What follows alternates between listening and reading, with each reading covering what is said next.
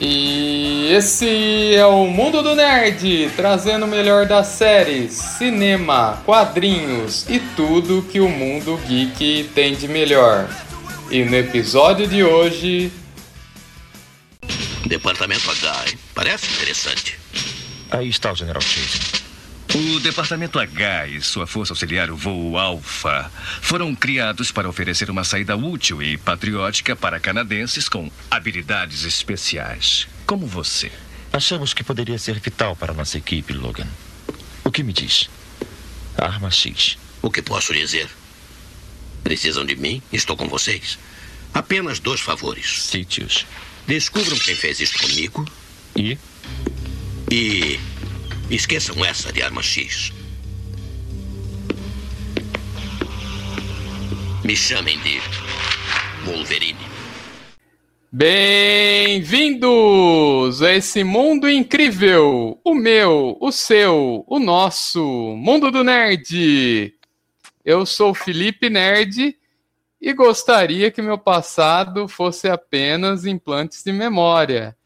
E está comigo hoje aqui aquele que é júri, justiça e executor, direto do podcast Os Escapistas, o Arma X da Justiça, Mauro Elovitch.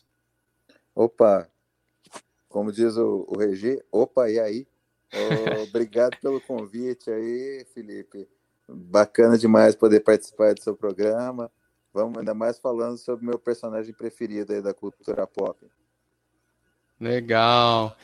É isso mesmo, querida audiência. Você já reconheceu essas referências, sabe do que a gente está falando. Hoje nós vamos falar sobre o Wolverine, personagem criado por Lil Wayne e Roy Thomas, que teve sua primeira aparição na revista Incredible Hulk 180 e 181. Desde lá, esse baixinho canadense invocado sofreu muitas alterações e nós vamos falar sobre elas. Mas antes da gente começar, se você não está seguindo o Mundo Nerd nas redes sociais, eu recomendo fortemente para que você possa complementar a sua experiência. No Instagram nós somos arroba Mundo do Nerd Podcast.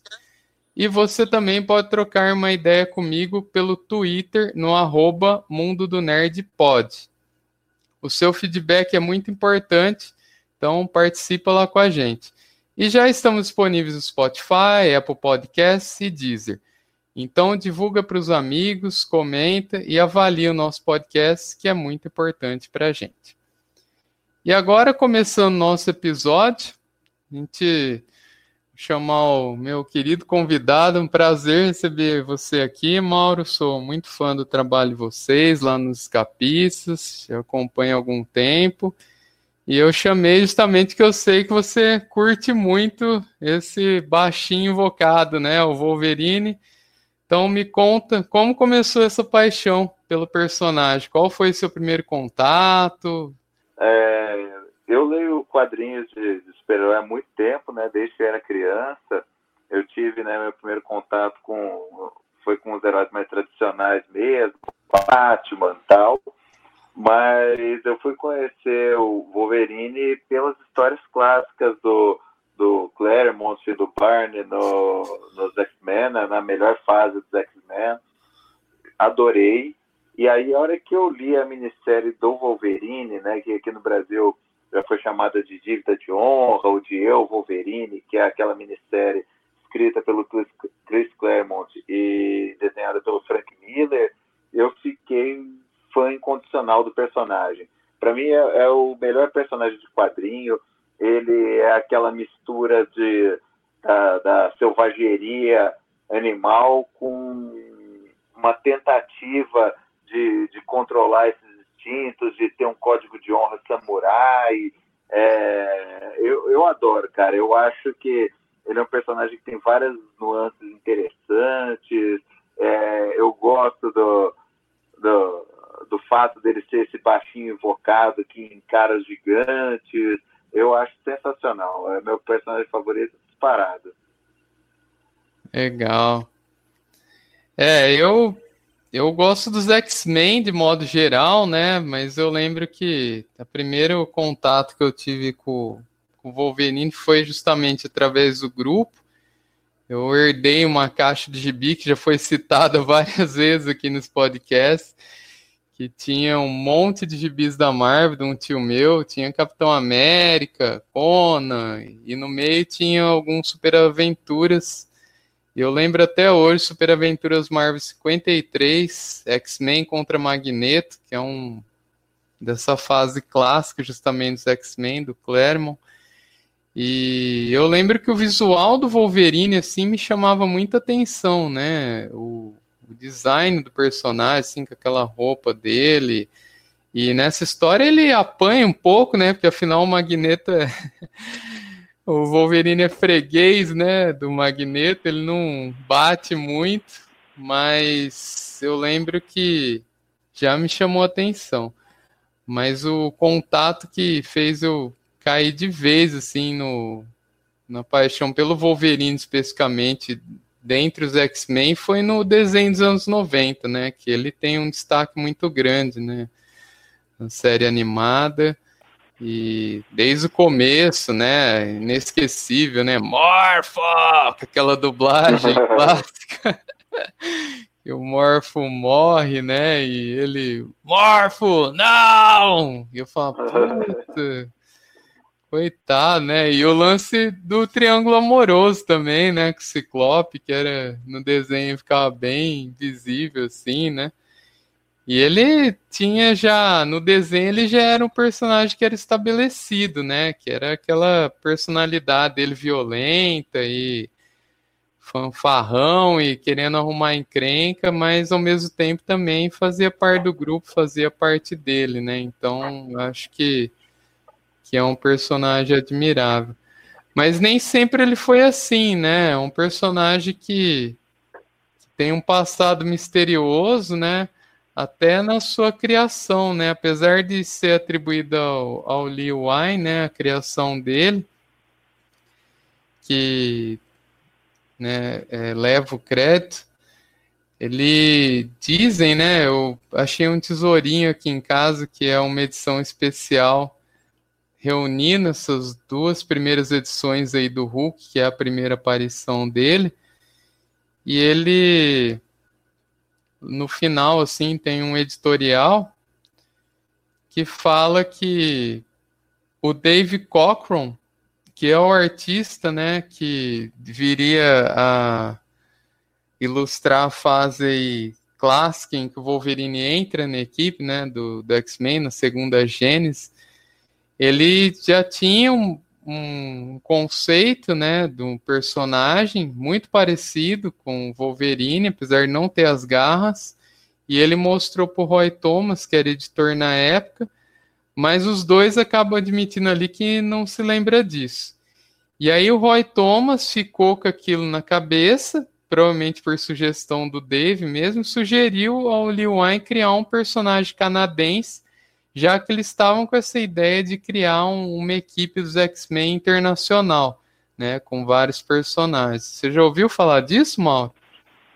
Já, já ouvi. Inclusive, né, tem quem atribua a concepção visual né, do Wolverine, é, seguindo a ideia do Roy Thomas, foi do John Romita Sr., né? Ele também é acreditado ali na história e dizem né, que essa primeira idealização do Wolverine enquanto personagem, enquanto visual, foi uma combinação do Roy Thomas com o John Romita e que depois o Len White construiu bem isso daí lá na, na revista do Hulk e tal, que materializou isso. Ah, legal. É, eles citam alguma coisa do John Romita também nesse editorial, né, que falam que justamente tem essa. Ninguém sabe quem criou. Acho que eles fazem meio um showzinho ali também, né, de, no editorial. Ninguém nem lembra como a gente criou esse cara misterioso tal. E aí chegam a citar também, bem lembrado, o John Romita Sênior aí. E aí a origem dele também é um mistério, né? Eu acho que é uma das coisas fascinantes do personagem, né, Mauro? E é legal como ele foi crescendo, né, dentro das histórias que o Claremont, principalmente na fase do Burn, né? A ideia, no começo, o Wolverine, ele era só aquele cara turrão, rabugento, mais experiente claramente do que o resto da equipe, né, em, em questões de, né, de, de, espionagem, de missões, tal. Você não sabia nada do passado dele, mas ele estava ali sempre peitando o Xavier, o Cíclope. Ele era um personagem mais rabugento do que durão no começo. Ele tinha um visual meio feioso, tal. Ele fazia questão de ser desagradável, de ficar tirando os outros, né? E depois, né, conforme a série foi desenvolvendo, eles foram criando aquele background dele, aí fazem a, a aquela aventura que é muito legal dos X-Men enfrentando a tropa alfa, e você conhece um pouco mais do passado do Wolverine. O... Depois aí ele começou a ganhar aquele grande destaque numa das, das minhas histórias favoritas dos X-Men, que é aqueles são derrotados pelo Clube do Inferno, então estão quase todos os personagens né, do, do, dos X-Men são tidos como derrotados. O Wolverine é jogado lá num esgoto tal, e aí ele volta para dentro do Clube do Inferno para resgatar os outros, né? E aí é dado maior destaque, é criado uma personalidade mais claramente inspirada no Clint Eastwood, com algum cinismo, com aquele é, humor mais bruto. Então aí ele foi ficando cada vez mais interessante, até o ponto que chega né, nessa minissérie que eu falei do, do, do Claremont e do Miller, em que realmente é dado né, um background, uma profundidade que ele ainda não tinha. Sim, é importante citar que dessa história que você falou, ela faz parte da saga da Fênix Negra, né? Um, um grande marco para os X-Men por si só e para o Wolverine que ele vira esse bicho, né? Esse cara violento que a gente conhece. E isso grande parte ao John Byrne, né? Que era é canadense, né? E queria. É, porque queria manter o personagem, né? Eles chegaram a cogitar de tirar ele da equipe. Eles falaram, não, vai tirar o canadense da equipe? De jeito nenhum. E aí ele, nessa velha polêmica das discussões que ele tinha com o Claremont, né? E ele falou, não, e bateu o pé. E aí ele meio que usou desse artifício, entre aspas, aí, né? De deixar o personagem legal, vamos dizer assim, né? Porque nessa história aí é uma história do Wolverine, praticamente, né? Durante a saga da Fênix Negra, mas é ele que livra a cara da equipe e violento, né? Ele chega lá, mata todos aqueles soldados lá do Clube do Inferno sozinho e, e consegue libertar a equipe, né? E eu acho que mais do que né, simplesmente ser violento, que já tinham mostrado alguma tendência à violência dele na, nas histórias anteriores, mas eu acho que assim é, ele deixa de ser meramente rabugento para ser um personagem é, com humor, um personagem mais ácido. Ele tem uma cena lá que é claramente inspirada na do Dirty Harry, em que ele enfrenta os soldados do Clube do Inferno, ele está ferido, o soldado está apontando a arma para ele e ele vai lá e fala: ah, então tudo bem, você pode atirar, pode ser que você me mate, mas e se você errar? Você vai querer ser o cara que errou o tiro no Wolverine? Você sabe o que eu vou fazer com você se você errar? e aí o cara se rende. Então é praticamente uma, é uma ele replicou uma cena lá do Clint Eastwood, né, impedindo um assalto a banco lá no, no começo do Dirty Harry. Então ficou muito legal, né? Ele passa a ser um personagem mais carismático, né? Ele era um personagem antipático e ele passa a ser um anti-herói carismático. Sim. É, o Wolverine realmente começa a deslanchar, né? Aí e tem toda a questão por trás também da origem do personagem, né? Que ele na verdade, no começo a ideia era que as famosas garras de adamante fizessem parte da luva, né, que ele vestia, e não do corpo, né? E aí, enfim, depois os escritores foram acrescentando elementos, mas acho que somente na Arma X, né, na história, Arma X é que a gente vai descobrir, né, de onde que saiu isso, né? E você quer falar um pouquinho sobre a Arma X? Cara, essa história é sensacional, porque né, tinha esse passado nebuloso do Wolverine que ninguém sabia de onde veio e tal. E aí resolveram fazer, né, entre aspas, uma história para mostrar de onde veio né, as garras de metal. Mas ela é uma história de terror, né? Ela não é uma história de super-herói de maneira nenhuma. Ele é tipo um experimento do Frankenstein. Ele quase não tem falas na história. A história é mostrando pela perspectiva lá dos cientistas que vão fazendo experimentos nele e de uma secretária que vai acompanhando aqueles horrores e vai vendo ele se transformar, entre aspas, num monstro fora de controle, até o momento em que ele mata todo mundo na instalação e sai sem memória né, para as florestas geladas lá do Canadá, onde né, em outras histórias futuras a gente vai descobrir que ele foi encontrado pela Heather Hudson e pelo James Hudson, né, da Tropa Alpha, e daí que ele foi lá ser, é, fazer parte lá do Serviço Secreto Canadense. Mas é, é uma baita de uma história, cara. A arte do Barry Windsor Smith é sensacional. Ela cria toda aquela atmosfera de terror, de, de estranheza. A, a maneira como a narrativa é feita é bem legal. É, eu, eu, essa é o, o, pessoal que fica com essas babaquices de ah, Marvel não tem clássico. Meu, vira homem, vai ler o Arma X, você vai ver onde é que tá o clássico da Marvel. é, muito bom. É, realmente. E é uma história assim que com um monte de vai e volta de confusão ainda é muito importante, né? para o Wolverine, né? Ela não foi ainda descartada, assim, creio eu, até onde eu sei, pelo menos, não sei nos anos recentes, aí que tá uma zona total, mas é uma história muito importante que a gente vê, né? Finalmente, essa história de redeco recobrir o esqueleto dele com adamantio, né?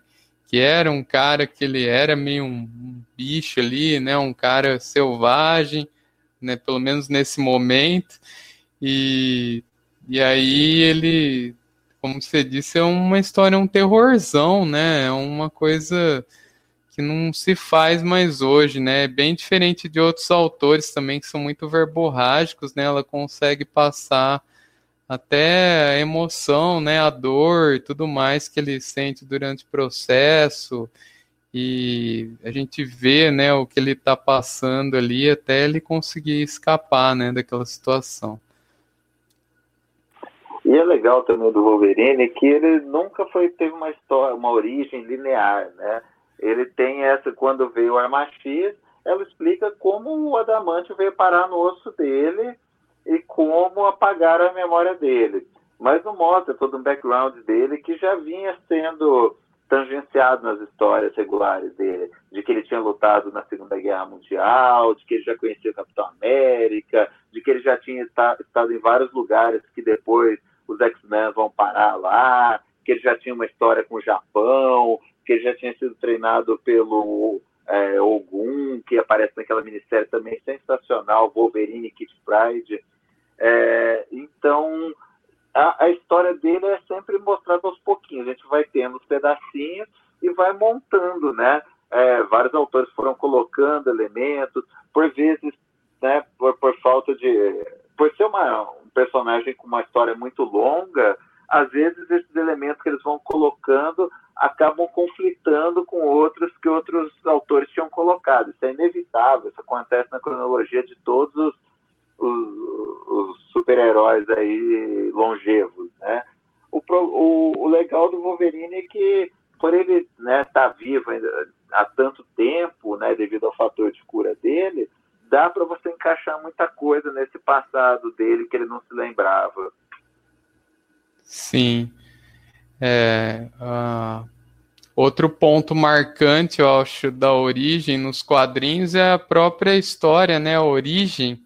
Você curte essa história, Mauro? Que eles tentam dar uma resgatada um pouco para trás, hein, né? Quem era o homem antes, né, do Wolverine? Quem era o, o Logan, né? Que era o nome na época. A gente acaba descobrindo mais coisas, né? Que ele tinha outro nome, né?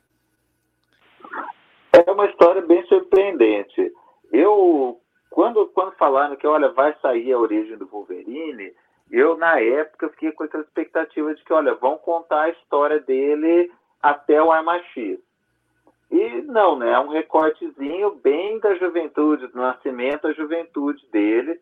Ela é surpreendente. Com o tempo, conforme foi passando o tempo, fui cada vez mais gostando dessa história.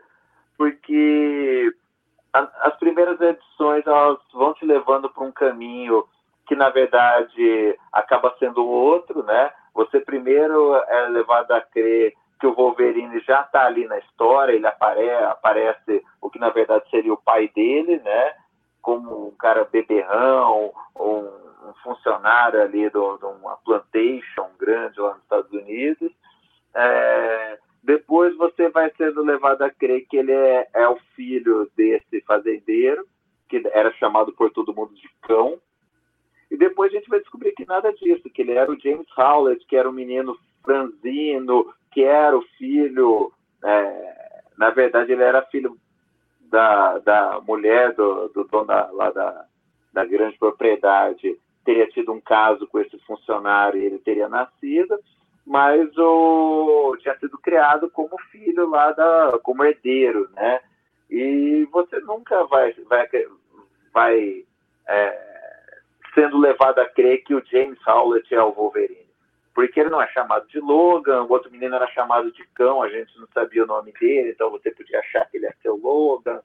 É, a personalidade dele era completamente contrária àquele jeito bruto que, que o personagem tinha nos quadrinhos. E de repente, né, quando acontece toda uma reviravolta no final, e que, que o, o pai legítimo né, do, do, do Wolverine entra na propriedade, ele troca tiro com o dono da fazenda, morre, e aí você descobre, você vê o James com as garras de osso saindo da mão. Aí você descobre que ele que era o Wolverine. Depois ele é, foge da fazenda, então explica que é, ele foi ajudado pela Rose, que era uma menina que ele gostava, e que ela era ruiva, então daí que vem a predileção dele pelas ruivas, que levou ele a ter uma, uma queda pela Jean Grey quando ele entrou para o X-Men.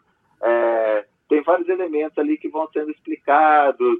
Tal. É uma história bem bacana. Ela explica muito pouco, assim, ela dá essa origem bem remota do personagem.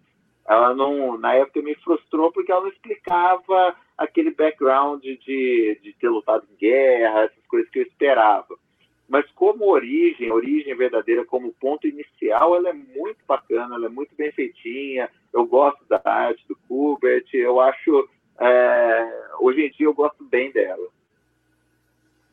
É, eu, na época, eu ainda estava começando, não tinha, assim, um grande conhecimento de quadrinhos ainda. E eu achei uma história um pouco fraca, justamente por esses pontos que você levantou, né? A gente esperava, ah, vai contar tudo, né? Vai ser um aquele programa do como fala, é arquivo confidencial do Wolverine. Ô, louco, bicho!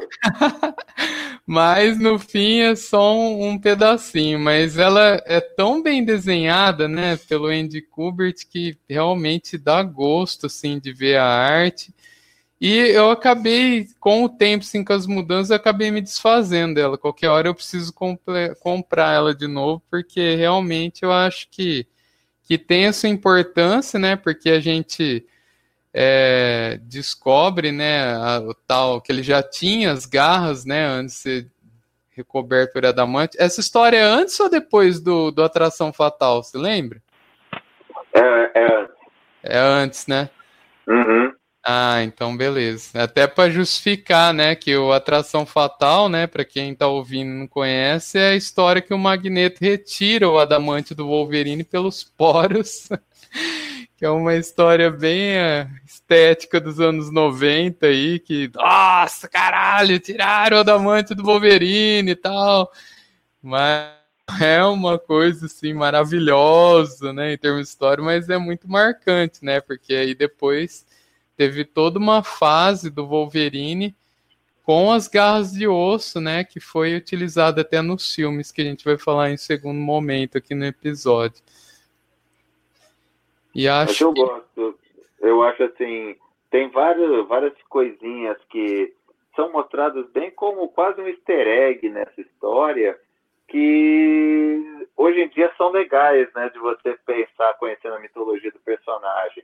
Então, tem a cena dele lutando num cage lá no, num, num sítio de mineração que ele trabalhava para conseguir o, um dinheiro lá. E, na verdade, era mais para enfrentar o, o cara que era o namorado da, da Rose, que ele gostava. Esse cara que é, ele tinha uma certa rivalidade, mas ele também tinha um carinho, porque era um cara que ajudou ele, era um cara que já era mais experiente, já tinha viajado o mundo e que dá para ele os primeiros livros sobre o Japão, sobre as coisas de samurai, então dá a entender que ele vai seguir rumo disso daí, e daí que ele vai se encantar por aquela cultura. Então tem várias coisinhas legais assim nessa minissérie que eu gosto. É, realmente é um trabalho para fã de Wolverine não é imperdível, né? Porque tem várias coisinhas realmente. Depois ouvindo, né, ao longo dos anos, comentários, lendo sobre quando a história é, passar, passou um tempo e voltavam, comentavam, aí veio o Silvio, né, falar, porra, né, as garras de osso, tal, foi visto lá, e realmente é um, uma lacuna que eu preciso preencher. E chegou a ter uma outra, né, Mauro? Origem 2, uma coisa assim? Você chegou a ler isso? Li, cara. Essa é bem fraquinha. Ah. Bem fraquinha. Ela tenta puxar uma continuação disso daí. Ela apresenta o Dente de Sabre. A história é bem confusa. Ou esse próprio, eu acho que foi muito subaproveitado esse personagem cão lá do, do Origem Zoom porque para mim ela não, não, explicava tal, mas dava a entender que ele podia ser o Dente de Sabre, que ele podia ser o Chris. E até no filme do Wolverine Origins eles exploram como se fosse mesmo. Mas o, o Origins 2 dá um outro rumo, ele apresenta o Creed, apresenta o, o Ser Sinistro, e não ficou legal, sabe? Não é bacana, não, não é nada memorável. Sim.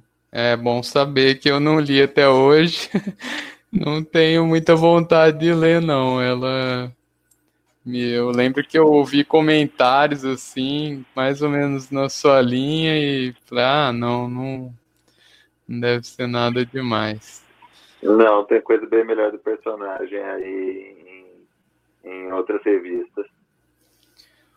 Bom, acho que do passado Wolverine é isso. E falando em coisas melhores, fala aí um pouco, traz, começa a trazer já algumas indicações aí para os nossos ouvintes de grandes histórias do Wolverine. A gente fazer um bate-bola. Você passa uma, eu passo uma e a gente vai trocando ideia aqui. Beleza. Ó, eu vou recomendar uma. Essa é um pouco mais difícil de achar hoje em dia. A Panini está devendo um relançamento aí, isso só saiu pela Abril.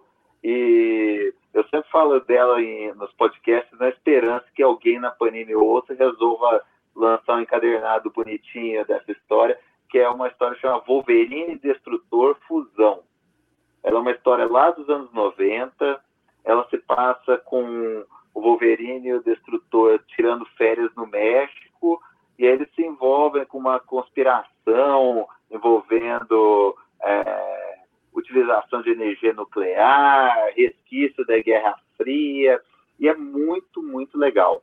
Ela é, uma, é, ela é feita com dois artistas diferentes, um ilustra né, o, o Wolverine, e é uma arte mais estilizada, é, mais, mais grosseira, e o outro ilustra as partes que são mais concentradas no Destrutor. É uma arte mais bonita. O Destrutor ele é retratado quase como um James Dean, ele parece o James Dean na história.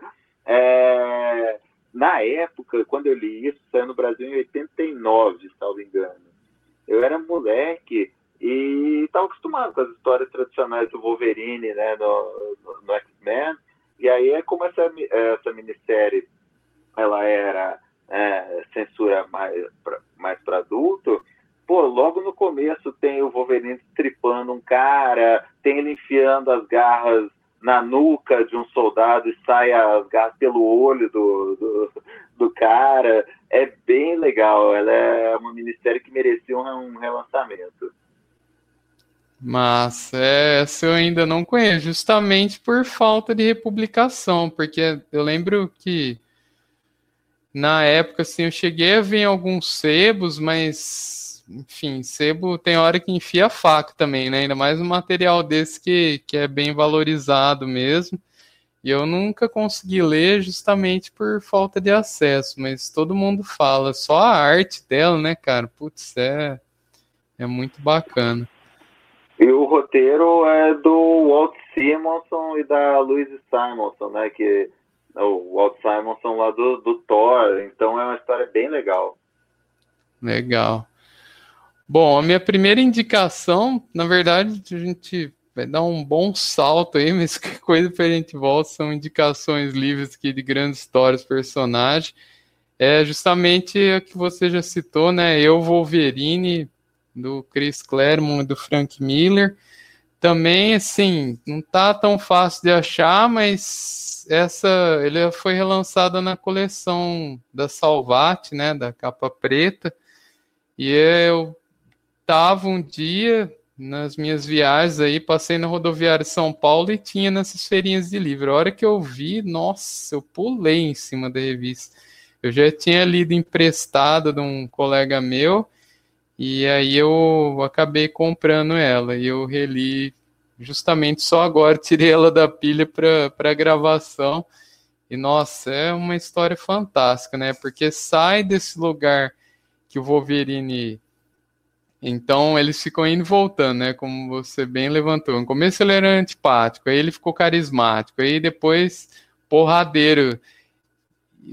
Simpático e porradeiro. E aí nessa história eles tentam tirar um pouco esse estigma, né, do, do bicho, do, do Wolverine, do cara violento e tal, e dar um pouco mais de profundidade para ele. levam ele para o lugar certo, né, para o Japão. E, e aí mostra uma relação com o código de conduta e dos samurais e tudo mais. E, puxa, é tão assim, profunda, é a cara da Marvel, né? Eu sempre gostei mais da Marvel por conta dessa sensibilidade que eles têm com, com os personagens, né? E ali é uma história bem a cara da Marvel mesmo, bem sensível, que mostra o lado dele sofrendo, porque ele amava a e a Mariko tinha sido prometida, e ele tem que entrar em choque com as tradições, e outro ponto interessante é que ele toma um cacete, né, do, do Yashida lá e fala, porra, o Wolverine tá apanhando do cara, mas ele tava, né, era um grande lutador, né, e aí ele tinha o lance da Mariko, ele também fala, não, se eu né, matar esse cara, eu tô lascado, vou matar o pai dela na frente dela, então ele dá um pouquinho entender que ele também se segura um pouquinho. E aí no final ele, ele vai para falar, ah, não, agora acabou. Agora, durante a história, não vou entregar tudo aqui, mas ele fala, agora acabou. E realmente o cara, ele tinha perdido a sua honra, né? A Mariko acaba assumindo no final, né, que o pai dela tinha perdido a honra tal. E aí ele tem a revanche, né, no confronto. E, putz, Frank Miller no auge, assim, né? Delícia de arte, ao contrário dessas porcarias que ele anda fazendo ultimamente aí. Virou patrimônio público, Frank Miller. E belíssima, edição maravilhosa, recomendo demais. E eu acho que quem nunca leu Wolverine, mas conhece personagem de cinema, alguma coisinha dele, vai conseguir curtir essa história na boa ali. História ela é fechadinha, ela funciona independente de, de qualquer outra coisa, né? Se você tiver uma base mínima do personagem, souber quem é o Wolverine, você lê a história porque ela é fechada, em começo, meio e fim. E, cara, é a melhor história do Wolverine, é uma das histórias que me fez virar fã de quadrinhos, que me fez virar fã dele. Ela funciona perfeitinha. E eu fico muito frustrado dela nunca ter sido adaptada direitinho, né, pro, pro cinema. Não precisava inventar moda, a gente vai falar disso mais lá para frente, não precisava de samurai de prata, robô. Fizer, adaptasse direitinho, do jeito que o Claremont escreveu, cara, funcionaria perfeitamente no cinema. É, vamos lá para mais uma indicação minha. Isso. Essa é mais fácil de achar e é uma fase que eu acho deliciosa, cara. É uma das coisas que eu gosto também muito do personagem, que é a fase dele em Madripoor. É uma fase pós-queda dos mutantes, em que os X-Men tinham sido dados como mortos, e o Wolverine sai para fazer umas aventuras dele solo numa ilha chamada Madripoor, que é dominada por gangues lá do Sudeste Asiático, por droga tal. Ele se envolve com uma disputa de máfia por causa da Tigre, que era uma das pretendentes lá ao, ao trono lá do, do, do, da máfia lá de Madripoor. Ele tinha uma história com ela lá, da, por ter salvado ela do, do enquanto ele era X-Men tal, tem todo um rolo a respeito disso daí. Mas o fato é que são aventuras do Wolverine, ele com, usando um tapa-olho e vivendo aventuras tipo no ar, tipo ação, sem super-heróis quase, tem alguma referência ou outra, mas é, enfrentando mafiosos, enfrentando vilões que trabalham para algum lado dessa máfia. São histórias um pouco mais violentas e que ele brilha, cara. Tem todo ali ele está à vontade, está com todo o cinismo possível, com humor ácido, com as situações de ação bem legais. É, era uma das minhas fases favoritas. É, eu tenho até hoje os gibizinhos da Abril, mas eu fiquei muito feliz que saiu é, numa edição bonita, em capa cartão, na coleção histórica Marvel Wolverine. Ainda tem para ser comprado lá na, na Amazon ou em outras livrarias virtuais aí, vale muito a pena. Principalmente os quatro primeiros volumes da coleção histórica Marvel Wolverine, que cobrem essa fase de Madripoor. Sim, é, é uma das minhas favoritas também. Eu comprei na época alguma coisa, né? Aquela revistinha do Wolverine da Abril era maravilhosa, né, cara? Lembro que coincide Aí, nos anos 90, quando eu comecei a ler, já estava assim, a fase um pouco mais tosca, assim, mas aí eu comecei a ir atrás nos sebos e, e fui vendo essas histórias da, da fase boa do Japão, histórias solos do Wolverine. E quando republicou a edição histórica, porque eu acabei me desfazendo dos formatinhos em mudança e tal, e Aí quando saiu a edição histórica, que eu vi que era essa fase, falei, ah, ainda que não saia tudo, né, vou comprar.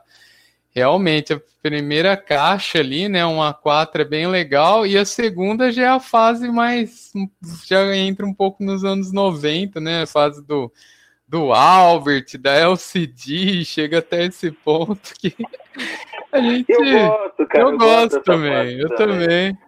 Eu acho que ela também funciona bem.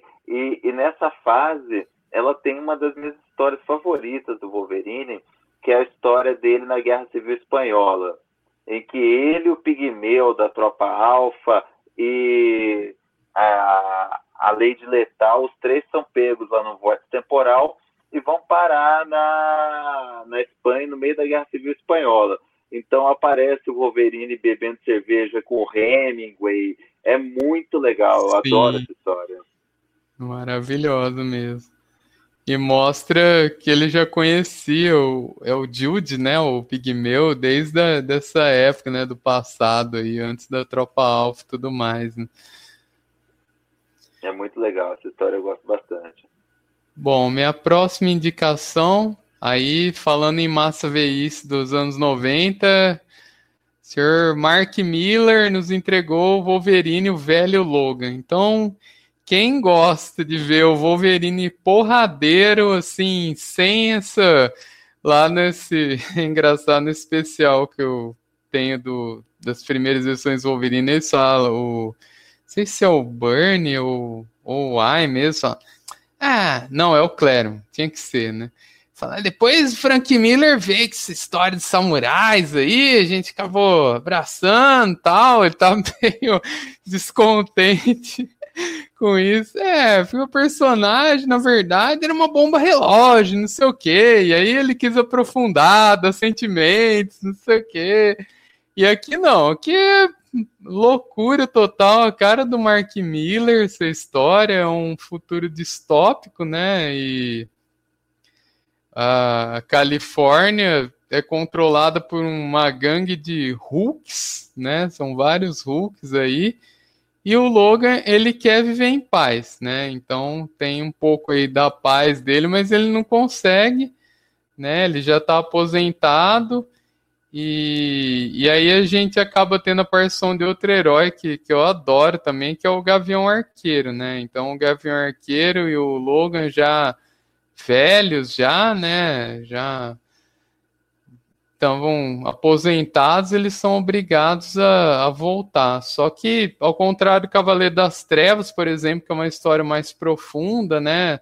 Sobre a velhice e tal, aqui mostra que os caras sabem brigar ainda, né? Então, é muita correria, tiro, porrada e bomba e, nossa, é, é sensacional e acaba tendo outras participações aí de personagens do universo Marvel. E a arte do Steve McNiven também eu gosto pra caramba. Acho que nessa história funciona, combina perfeitamente com a porradaria que o Mark Miller traz para a história. E é uma edição também que tá fácil aí, tá na Amazon para comprar. Capa dura, né? Porque a moda é capa dura hoje. Mas essa, olha, vou te falar que, que vale a pena. E para quem não conhece o personagem também, conhece dos filmes aí, vai se sentir à vontade lendo essa história, que é uma história que a princípio ela tem começo, meio e fim. Depois eles acabam vendo sucesso e acabam retomando ele no universo Mar, mas aí já é outra história, né? Aí é dispensável. Pelo menos eu acho isso. Não sei se você leu depois. Eu li, eu gosto também, eu não acho ruim não, principalmente porque saiu numa época que não tinha nada né, de Wolverine, tinham matado o personagem no universo 816, então eu, eu gosto até das histórias depois. Mas falando especificamente sobre essa minissérie, eu adoro ela, cara. E eu acho que muita gente gosta de fazer pouco dela, tal, desmerecer, comparar com Cavaleiro das Trevas. Eu acho que a pegada é um pouco diferente. É, para mim, ela é uma releitura, na verdade, dos Imperdoáveis, do filme do Clint Eastwood, ela, na verdade, é, ela, ali o Miller faz o que ele faz de melhor. E o pessoal critica muito o Miller, ah, o Miller só faz pipoca, só pensa em não sei o que, que pode ser adaptado para filme, para série. Cara, e, ah, o Miller copia todo mundo. Cara, eu acho que o Miller tem um talento sensacional para combinar referências. Ele pega vários elementos de histórias né, já consagradas, conhecidas, combina e faz um negócio novo, extremamente divertido. Eu poucas vezes peguei uma história do Miller que eu li do começo ao fim, eu não me diverti enquanto eu estava lendo. Pode, várias delas não são, não são nada memoráveis, mas você se diverte, ela cumpre aquilo que, que ela se, se propôs a te entregar. Especialmente no caso do, do velho Logan, cara. Para mim, ela é uma mistura dos imperdoáveis com Mad Max, cara. É, e, e só de você pensar na genialidade de você fazer essa combinação e fazer isso funcionar é muito legal. Tem trocentos elementos diferentes. A gente gravou um programa dos escapistas falando só de velho Logan e quem tiver mais curiosidade sobre a minha opinião a respeito dessa minissérie, pode escutar lá que vocês vão ver é, o quanto que eu gosto dessa, dessa história. Legal. Mais alguma indicação? Ah, tem várias. Ó, partindo para uma outra que eu acho bem legal também, uhum. é, é a história é uma, ela no Brasil ela foi traduzida como Duro de Matar. Ela é uma minissériezinha escrita pelo Warren Ellis e trata de uma história de vingança do Wolverine.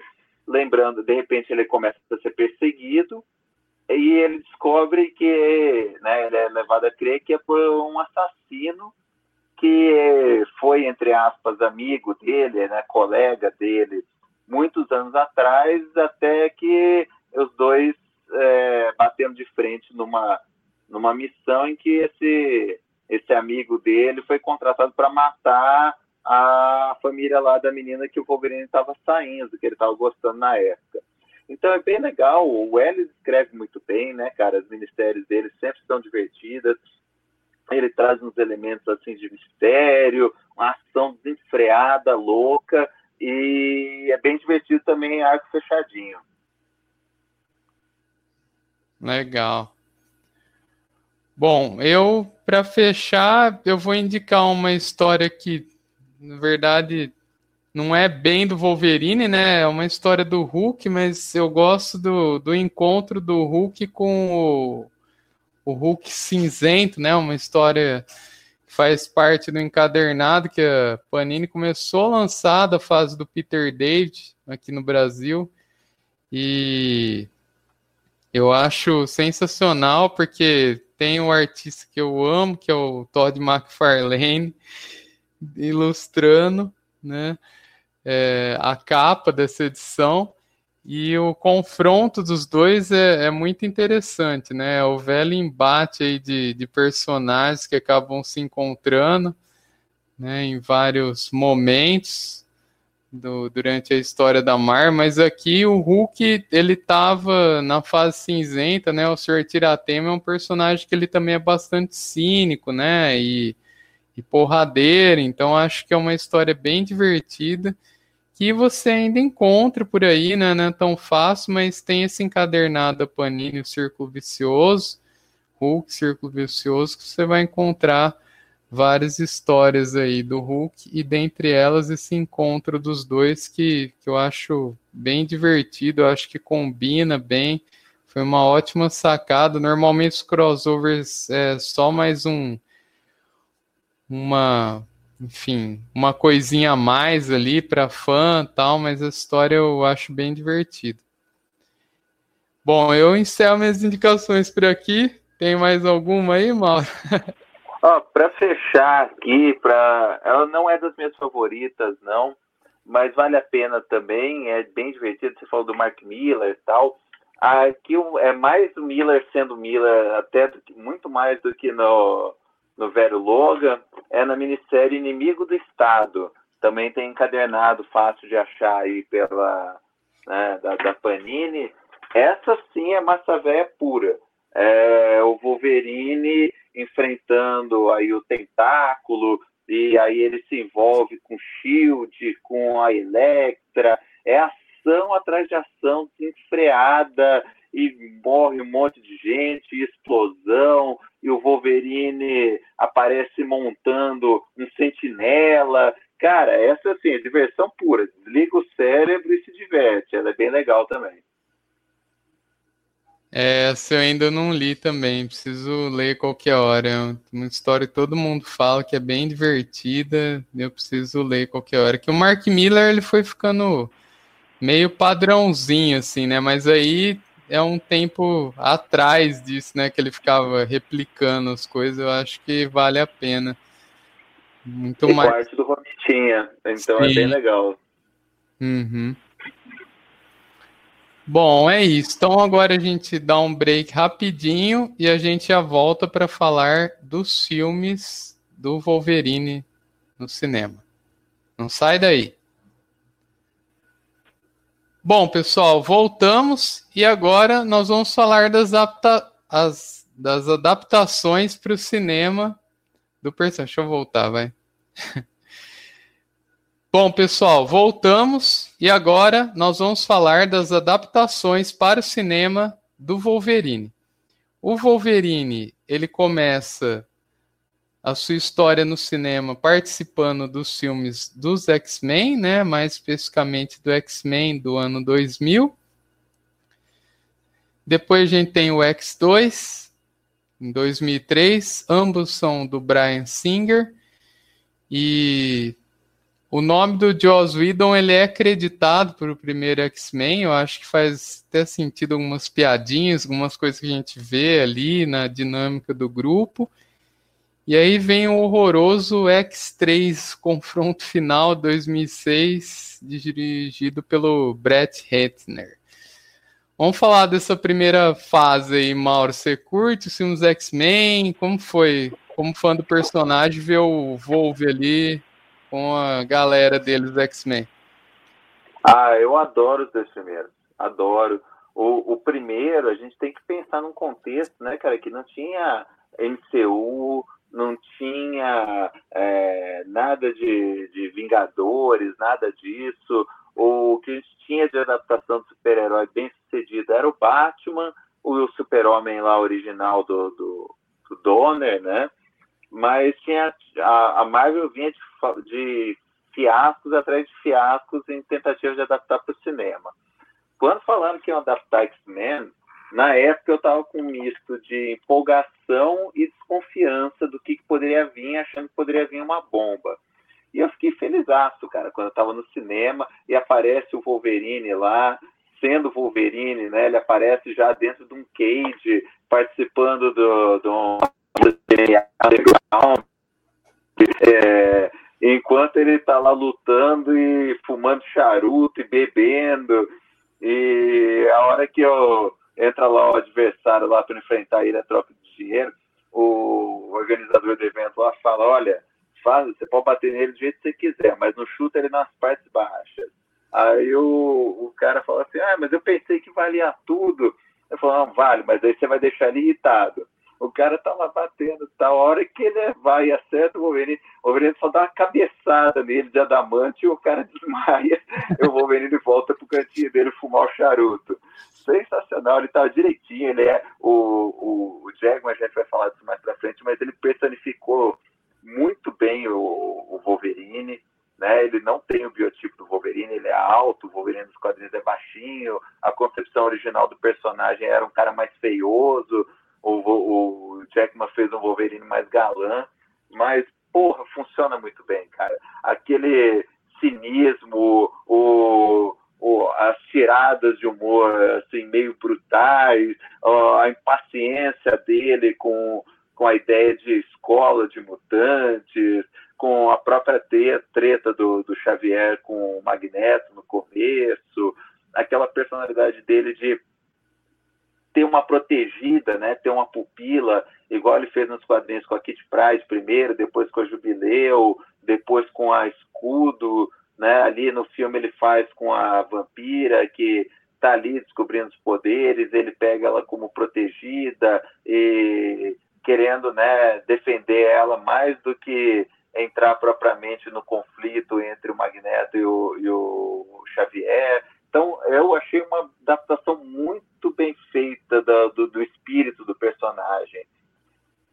E no X2 isso é potencializado. No X2 a coisa já tinha funcionado, o pessoal já sabia que o, o Wolverine era a alma daquela equipe e construiu a história né, envolvendo o Reverendo Striker, ou aquela outra história clássica dos X-Men, né, do Deus ama, o homem mata mas misturando um pouco com, com o passado do Wolverine, com ele encontrando lá as instalações do Arma X.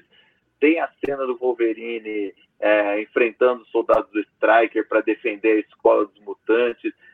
Eu, eu acho assim um dos melhores trechos né, do Wolverine no cinema. Ele lá fatiando todos os soldados ali, entrando na fúria berserker lá para defender a escola. Eu gosto demais desses dois primeiros filmes. E o terceiro, você nem... Você vê como tudo é perspectiva histórica, né? O é. terceiro é ruim, mas se você for comparar com o X-Men Fênix Negra, que é quase um, um remake piorado desse filme, eu já passo a achar que o 3 não é tão ruim assim. É, realmente, por esse ponto de vista. Mas, nossa, eu que gosto dos X-Men, assim, pra mim, é igual você falou, gente não tinha MCU, a gente tinha lá os filmes da década 90 que eu gosto também. A gente tinha o Christopher Reeve lá atrás, né? E de repente nos anos 2000 vem o X-Men que foi muito importante, inclusive para o MCU, né? Ele abriu portas aí para os filmes super-herói no cinema, depois veio Homem-Aranha, veio vários filmes antes do MCU ainda. E é muito marcante, né? Por mais que, assim, eu pessoalmente eu não gosto muito do Magneto, por exemplo. Eu acho aquele Magneto velhinho, fraco, apesar de ser um puta ator, isso me incomoda um pouco, mas putz, só de ver os X-Men, é Pássaro Negro, é Ciclope, é Tempestade, a equipe delícia que eles montaram ali, ver eles de preto num primeiro momento na divulgação foi chocante, né? Que a gente tá acostumado com as cores e tudo mais. Mas depois, a hora que você embarca, meu amigo, aí é. Nossa, é curtição demais. E o Wolverine, né? Que é o assunto do nosso episódio de hoje, é Hugh Jackman, ele é o Wolverine. Eu não consigo imaginar o que a Marvel vai fazer agora, se não com ele, né? Porque ele ficou muito marcante, assim. Ele, essas cenas que você lembrou, né? Tanto no X1 quanto no X2, essa cena da escola realmente é muito legal, né? Eles vão retomar um pouco lá no Logan, quando ele tem que proteger as crianças, né? E ali ele defendendo a escola, putz, é maravilhoso, que mostra que aquele cara ali durão, tudo, né? E o jeitão dele, mas ele ainda faz parte da equipe e ele sabe o lugar dele, né? E ele é o, o cara que, que vai para cima mesmo e não tem dó. E aí já inclui um, um easter eggzinho aí do lance da origem, né, do Wolverine, que eles vão tentar retomar no primeiro filme solo do Wolverine, né? X-Men Origins Wolverine 2009. Eu descobri que tem o roteiro do Dave Benioff, do Game of Thrones, que fez tanto sucesso aí, mas que hum, eu não tenho nem muito o que falar. Eu revi os filmes solos do Wolverine para esse podcast, para esse episódio. Mas esse eu não fiz a menor questão de ver. Não sei você, Mauro, que, como você enxerga o X-Men Origem? Cara, esse filme é muito ruim. Eles estragam, assim, trocentos elementos bons que eles podiam fazer redondinho, né? É o que a gente falou, cara, o Arma X era um filme de terror prontinho. Se eles fossem fazer um filme sobre a, a equipe, né, do, do, do Wolverine lá, no Canadá, aquelas missões secretas que ele fez junto com o Dente de Sabre, também dava para fazer um filme Black Ops redondinho, bem divertido. É... Se eles fossem fazer um filme do Wolverine na guerra, dava para fazer um filme redondinho, divertido, bem feito. Se eles fossem filmar só o Origens, que é o que começa né, o filme, ele lá, enquanto James Howlett descobrindo que era Wolverine e tal, dava para fazer meio filme, eles teriam que complementar com alguma outra coisa, mas dava para desenvolver bem. O problema é que eles misturaram tudo, colocaram um monte de elemento nada a ver, horrível, a história não leva de nada a lugar nenhum, o final é besta, o Deadpool é lamentável, é vergonhoso. Cara, assim, como puderam errar tanto no roteiro, né? E se você pegar, assim, o que eu acho uma sacanagem é que os primeiros 10 minutos do filme são muito, muito bons. Eles, eles têm o um resuminho lá da origem do Wolverine, lá da Ministério Origem. Depois tem um, um corte rápido do Wolverine e de Sabre lutando juntos em várias guerras. Na Primeira Guerra Mundial, na Segunda Guerra, no Vietnã. Cara, é muito legal, é bem feitinho. A hora que eu comecei a ver isso no cinema, eu falei, caramba, que legal, vai ser um filmaço. Pena que a hora que corta e aparece o nome do filme, dali em diante, só ladeira abaixo. Então, é uma pena, cara. Esses 10, eu não jogo o filme inteiro fora por causa desses 10 primeiros minutos, que eu acho 10, 15 primeiros minutos, que são bem feitinhos. Né? Se eles tivessem levado nesse nessa pegada assim, teria sido um bom filme. Pena que o resto tudo é lamentável. É, principalmente o Sr. Ryan Reynolds estragando mais um super-herói. E é engraçado tanto que ele zoa com isso depois nos outros filmes, né? É, tipo, aí ele, não dá, era o cara que precisava da grana ali pagar os boletos, porque depois fez um puta Deadpool legal, assim, nossa, aquilo ali é sofrível demais, né? É o fim mesmo. É um dos poucos filmes que eu tive vontade de ir embora antes do final. Falei, não, não tô acreditando que os X-Men, assim, tá que teve o 3, né? Mas só, pô, agora vamos fazer um filme só do Wolverine, vai ser o vai ser massa pra caramba, né? Putz, cara, que cagada de filme, né? Eles não. Esse cara do. Não é à toa. Depois, por um lado, pensa, ah, o cara que fez Game of Thrones, você pensa a confusão que ele fez no Game of Thrones é, é bem compatível com o que ele fez com o Wolverine também, né? Mostra que começa, sabe escrever um começo bom de história e depois para jogar ladeira abaixo não custa muito. é isso aí. Bom, seguindo o histórico aí, só para citar, né, a gente teve o X-Men First Class, né, primeira classe, que não tem o Wolverine, é né, um filme que recomeçou aí a franquia dos X-Men, que é um filme bacana, mas que hoje a gente não vai entrar nesse ponto. E aí vem Wolverine Imortal, de 2003, dirigido pelo James Mangold, que depois vai dirigir o, o Logan e escrever o roteiro também. E o Wolverine Imortal ele tenta trazer um pouco dessa fase do Wolverine no Japão, que eu e o Mauro comentamos, inclusive na uma das minhas e dele também, né, indicações aí do Eu Wolverine. E mais que, enfim, eu reassisti para esse episódio, para mim foi uma experiência legal reassistir. Eu gostei mais dele, mas o final caga demais, né? Mas fala aí, Mauro, como que foi a experiência com Wolverine Imortal? Cara, esse é o contrário, né, do do 1, né? Ele começa muito, muito bem e né? A maior parte do filme é legal, mas chega nos 20 minutos finais eles jogam no lixo, né? Tudo que foi construído. Oh, a história ela tenta ser uma adaptação da história do, do Eu Wolverine, né? Do Dívida de Sangue, mas todos os elementos novos que eles colocam estragam, estragam a história ao invés de colaborar para ela colocar Madame Hydra, não tinha porquê. É, ela é um personagem mal ruim na história, não tem nada a ver.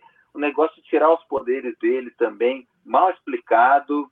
Mas isso tudo era até tolerável, cara. Dava para você comprar aquilo se ele conseguisse fechar direitinho. O problema é que é muito ruim a conclusão que eles colocam, a grande surpresa de quem é o vilão é péssima, o samurai de prata, robozão gigante, é muito ruim. e, cara, é ruim assim de vergonha alheia.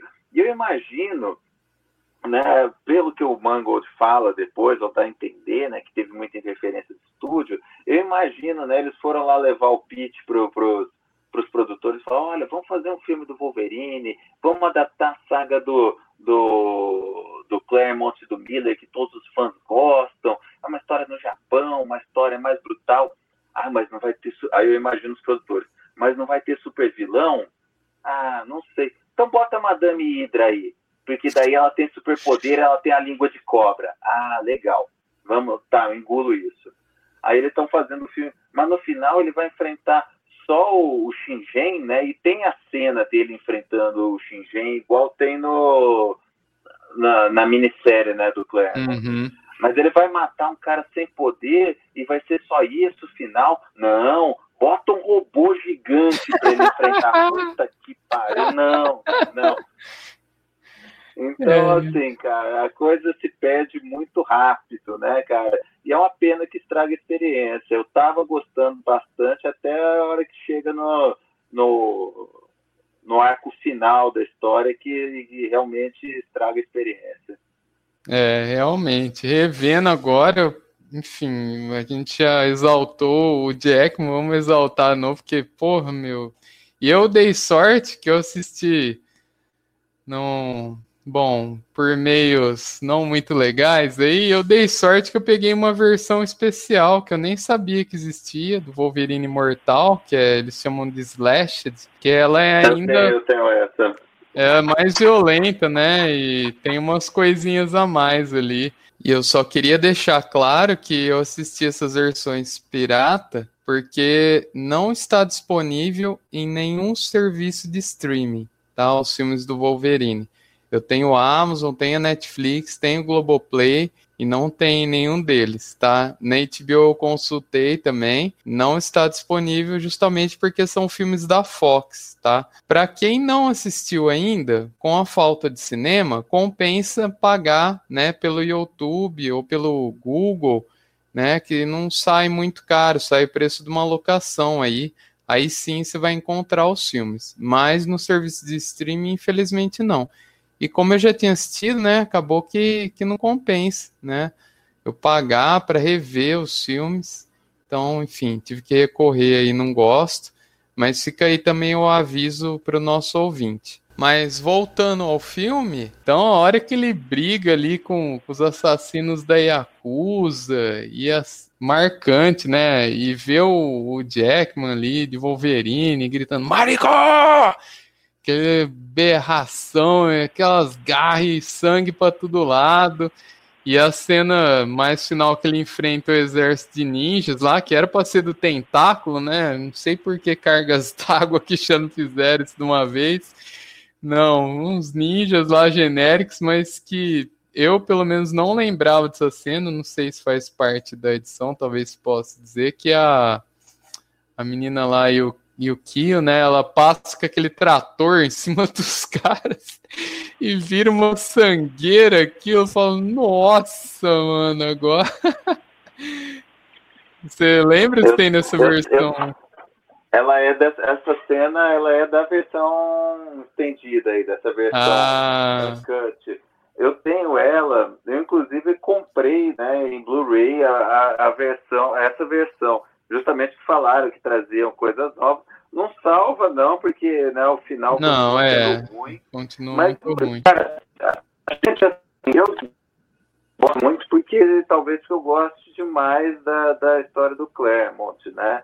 Mas ele não é um filme ruim, né, cara? Uhum. Esse finalzinho estraga um pouco, mas ele é um bom filme do Wolverine, cara. Ele é legal, ele funciona a maior parte do tempo, ele tem vários elementos legais. Ah, os confrontos dele com a Yakuza, aquela briga deles no, no, no trem bala é bem legal, esse confronto com os ninjas na vila lá é bem legal, a luta dele com o Shingen é bem legal, ah, a hora que ele joga lá o, o noivo da Marico na piscina do hotel é bem divertido, ele joga o cara de cima do prédio. É, ele- eu acho que eles podiam era ter cortado a piscina, ele podia ter só jogado o cara, seria mais a cara do Wolverine, mas ó, é legal, cara. Assim, o filme, no geral, ele é bom. Ele podia ser muito melhor. Acho que a minha frustração é justamente isso, é pelo potencial desperdiçado. É, realmente, perfeito. Porque se não fosse o arco final do samurai. E o Harada tá lá, né, meu? Era só o cara pôr armadura e acabou. Morria o, o Yashida, né? você- Na boa, ficava o conflito ali de máfia ali, do Shingen querendo assumir o lugar da Mariko. Bota o Harada na roupa E mesmo e pronto. Ah, o Você podia Harada botar como vira um- tanto o Samurai de Prata, isso. Podia ser o Samurai de Prata, podia ser o Shingen, podia ser um outro. Agora o robozão gigante, não, cara. Não, com, não com dá. velhinho dentro. Nossa. Não, cara, pare... lembrou um pouco era, é uma mistura do, daquele Master Blaster, né? Do. do, do, do, do, do, do Mad ah, é, Max. É, do Mad Max. Com aquele. É, com aquele bicho do Tartarugas Ninja, né? Tinha um que era, que era um robôzão gigante com um cérebro dentro da barriga, pequenininho. É, é o Frank. tosco nesse, é, cara, um negócio tosco nesse, nesse nível, né, cara? Não precisava. A história fica muito besta o cara passar por tudo. Não, cara, assim, é, realmente é como estragar a história em 15 minutos. É. Bom, aí a gente vem falando ainda do Wolverine, ele participa do X-Men Dias de um Futuro Esquecido, de 2014. Eu também acabei revendo esse filme e também dei sorte porque era a tal da edição Vampira que eu não tinha visto. Eu achei um filme legal até. Gostei mais do que a primeira vez, justamente porque o, o Wolverine ele é meio um protagonista aqui, né, da história. É, o Brian Singer tenta, só para contextualizar, né, para o nosso ouvinte, o Brian Singer tenta unir os filmes que ele fez lá atrás com os atores da época e com a franquia renovada que iniciou com o First Class, né, com primeira classe. Então ele é uma continuação do Primeira Classe e também traz eventos dos filmes passados do Brian Singer. E é uma história clássica, né, dos X-Men, o X-Men de um Futuro Esquecido, em que na verdade quem voltava era a Kitty Pride, né? E aqui isso é a única coisa que eu não consigo engolir do filme de jeito nenhum é que ela usa os poderes dela para projetar a consciência do Wolverine para o passado. Como a Kit Pride faz isso? Me explica, Mauro. Você consegue achar uma explicação para isso? Ah, não tem, tem explicação, não. Como muita coisa nessa cronologia né, esquisita, de personagens que aparecem, igual a Emma Frost, ela aparece criança no X-Men Origins, Wolverine, e aparece adulta e vilã no First Class, que passa muito antes, né? Então, assim, cara, é, é tem umas inconsistências nesse universo cinematográfico do X-Men que são terríveis. Mas eu gosto muito do Dias de um Futuro Esquecido, sabe? Eu acho que ele é um filme que ele funciona na maior parte dele, tem vários lances legais, é, eu adoro a história clássica né, do, dos quadrinhos, mas ela é bem adaptada, ela tem várias coisas legais eu acho que o mal desse filme que acabou estragando ele foi o sucesso da Jennifer Lawrence na época. Uhum. Ela estava bombando, que ela tinha ganhado o Oscar e que tinha que dar mais espaço para ela, que ela era mística no First Class, e ela teve que virar protagonista nos Dias de um Futuro Esquecido.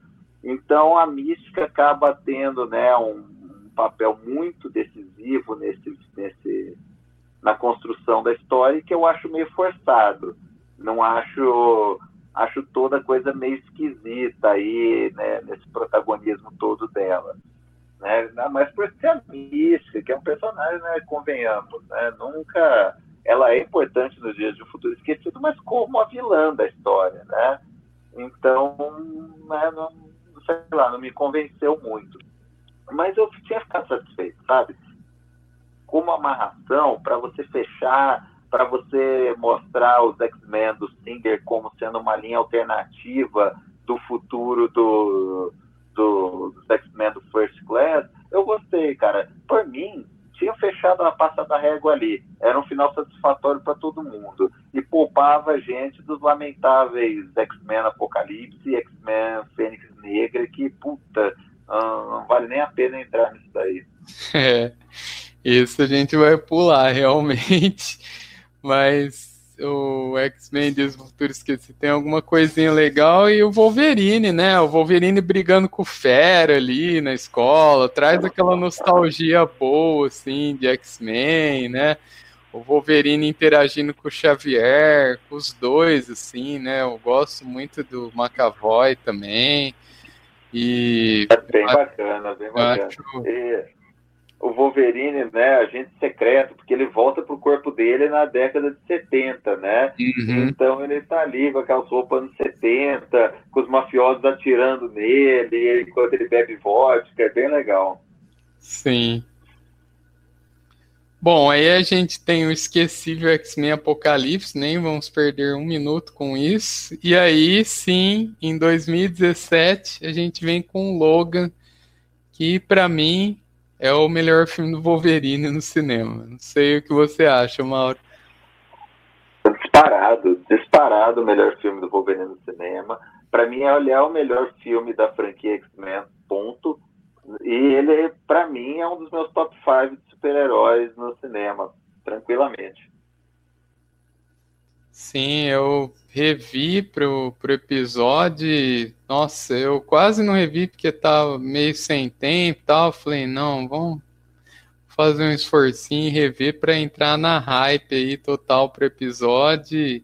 Putz, que maravilhoso. Só melhora. Cada vez que eu vejo, eu gosto mais, assim, e dele e da Daphne King também, a X23, né, o X23, ela é incrível, né? É a filha do Wolverine mesmo, né? Gente que tem filha, a gente sente na pele isso, né, Mauro? é, exatamente, cara. Eu adoro esse filme e, e não só por ser assim a encarnação que eu sempre quis ver do Wolverine na tela, sabe? Violento, é, mal-humorado, é, aparece ele cortando os caras na metade ali, logo no começo do filme. É, eu gosto dessa, dessa encarnação dele mais velho, mais desiludido tal. É, ele, esse mundo apocalíptico dele que remete alguma coisa lá ao, ao a ministério né, do Mila, ao velho Logan, por ele estar tá velho, por ele não querer mais ser herói, por causa de algum evento dramático que aconteceu com ele, né, no, no na Ministério do Miller é um mais diretamente ligado ao Wolverine, no filme Logan é mais ligado diretamente ao Xavier, mas eu gosto dessa dinâmica assim de pai e filho que tem no, no filme inteiro, sabe? A dinâmica dele com o Xavier, que o Xavier, eu acho muito muito sensacional eles bolarem isso de a mente mais poderosa do planeta está com Alzheimer, né? E, é. e, o risco disso daí. E ele, e ele, tem uma dinâmica de pai e filho, né? Na verdade, do Xavier sendo pai e ele, o filho, cuidando do pai idoso, pai demente. Cara, é muito bem feita. E aí ele relutantemente acaba né, cuidando da X-23, que é a clone dele, e ele cuida, né, aos poucos vai se apegando, vai criando uma dinâmica de pai e filha entre eles. Cara, a dinâmica dos dois é muito legal. A Daphne King, como o X-23, está um personagem muito legal. O filme todo, ele é, assim, ele é um filme melancólico, sabe? Ele remete, o Xavier faz analogia com o Shane, né? Com Os Brutos Também Amam, que também é um filme um western, mas com uma pegada meio melancólica, meio triste, até pela maneira como ele conclui. Cara, o filme, para mim, ele é. Eu, eu não digo que ele é perfeito, porque eu tenho uma outra, ou outra criticazinha quanto ao final, com, com a, aqueles né, mutantes que ele acaba protegendo, aqueles mutantes. Ex-Job, né? É os ex-Job. É, eu, eu acho assim, tem uma coisinha ou outra que me incomoda ali, que eu acho que eles podiam ter feito diferente, mas não estraga de maneira nenhuma, diferente dos outros filmes, sabe? É só para não dizer que eu acho perfeito, porque tem uma coisinha ou outra ali que eu acho que eles podiam ter melhorado. Mas, no geral, cara, é, o filme é muito, muito bacana, sabe? O, é um final digno pro Wolverine, o jeito como ele vai, né? Como o, o Jackman se despede do personagem é emocionante. E é o que você falou, né, Felipe? A gente, como pai de menina, cara, na hora que ele fala, né, para ela, ah, então é assim que, que é a sensação, né, de ser pai, tudo, de gostar de alguém, eu não sei se você tá falando se é isso, ou se é, como é que é a sensação de morrer. Mas, cara, é bonito demais, sabe? Você, eu chorei no cinema, não tenho vergonha nenhuma de falar. Eu, depois de, de pai, virei um chorão de merda. E, cara, o, o, o filme, ele é muito bom, cara. Ele é bom demais, já revi várias vezes e continuo gostando e vendo aspectos que eu gosto cada vez mais nele. Sim, acho que você falou tudo e eu só afirmo, reafirmo o que você disse. Nossa, é muito legal esse lance do, de trazer emoção de novo do personagem, né? Já que não conseguiram fazer isso no Wolverine Mortal, que poderia ser o eu Wolverine, né? Que é mais profundo, mas é, então aqui eles trazem um Wolverine que é porradeiro, sim, é o que a gente sempre quis ver, o Wolverine fatiando a galera e violento. E, o fator de cura comprometidíssimo ali, né? Assim, ele não arrega de jeito nenhum. E é um filme que ele passeia por vários gêneros, né? Tem os momentos um pouco de comédia, assim, que ele é motorista lá da Limo, né? Da limusine, tem que ficar carregando passageiro, bêbado, e para conseguir a grana ali, né? Para sobreviver, ajudar o Xavier também, que fez tanto por ele. E putz, é, é tudo de bom, né? E esse lance de incluir a filha, eu, eu confesso, quando falaram que ia ter isso, né? Falar, ah, meu, puta, que saco, né? Mas a hora que o filme já começa, sanguinário, que ele fala, opa, aqui é o Wolverine que eu sempre quis ver. E aí ele consegue passear tranquilamente entre as duas coisas sem ficar chato, sem ficar maçante, de jeito algum. Também me emociono toda vez que vejo essa cena e, e ele sendo tendo que ser pai, né, se adaptar mesmo sem querer, ele só fica olhando assim aquela sutileza assim, né, de detalhe que a hora que a mulher fala, ela é sua filha, que ela fala no, no vídeo, né, ele olha e desde o começo, a hora que ele vê ela, que ela solta as garras, fala, puta, que é isso? como assim, né? Tem uma mini Wolverine mesmo aí. E ele vai sempre olhando aquela hora que eles estão para lá naquele posto lá e ela tá brincando, aí ele vai tirá-la do cavalo e fala: "Só mais uma volta".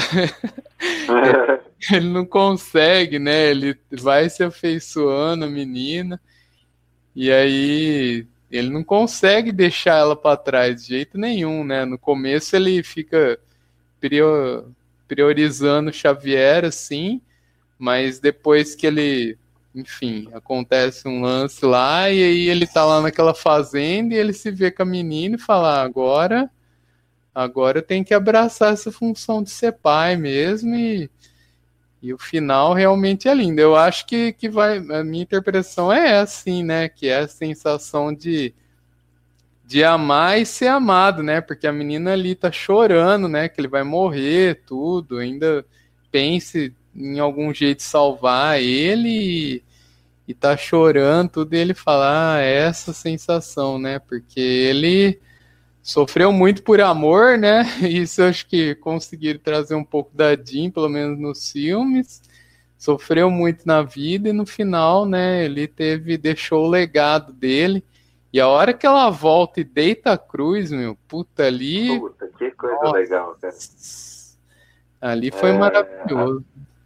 Arrepia, né, cara? E é o que você falou, sabe? Ele é um filme que, apesar dele ser pesado assim, né, cara? Ele é um filme melancólico, né? Ele tem, apesar de alguns momentos de humor, ele no geral ele é mais denso, né?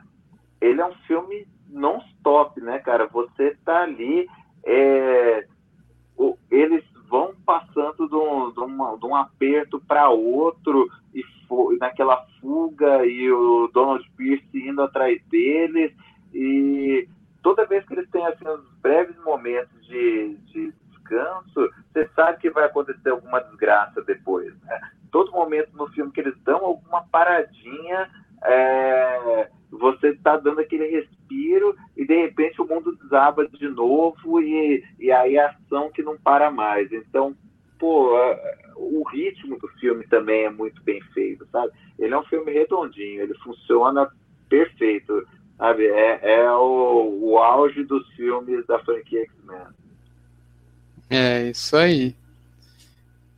Bom, acho que, que no geral é isso. Vamos caminhando para o final.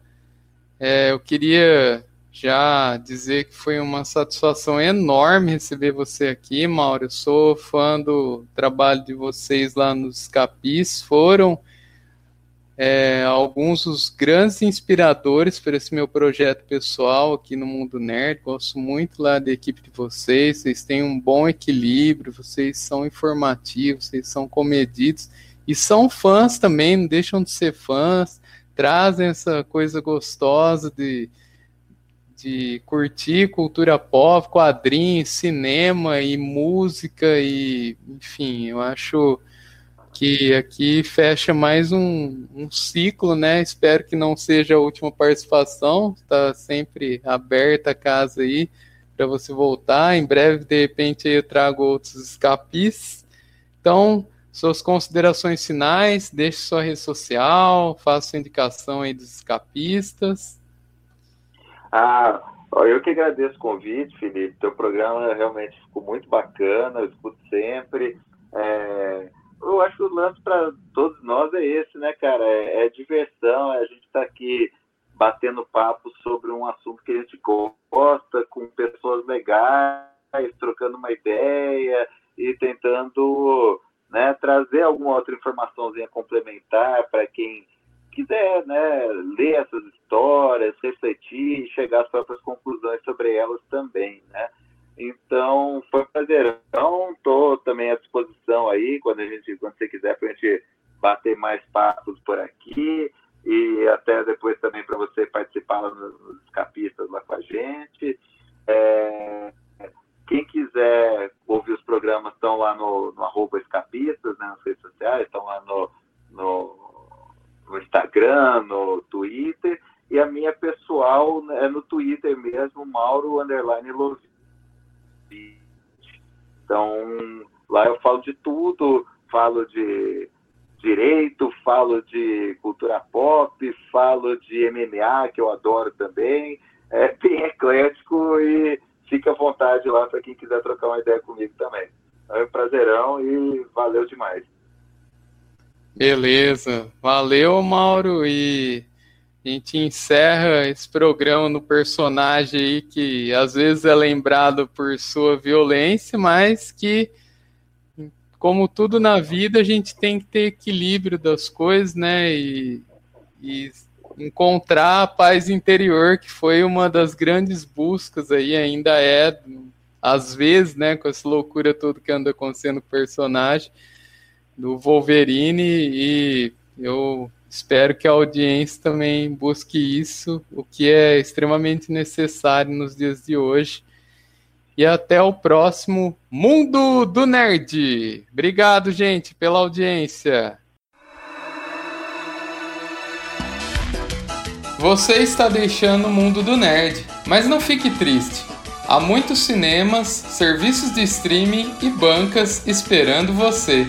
Siga a gente nas redes sociais arroba Mundo do Nerd Podcast no Instagram e arroba Mundo do Nerd Pod no Twitter. Até o próximo episódio!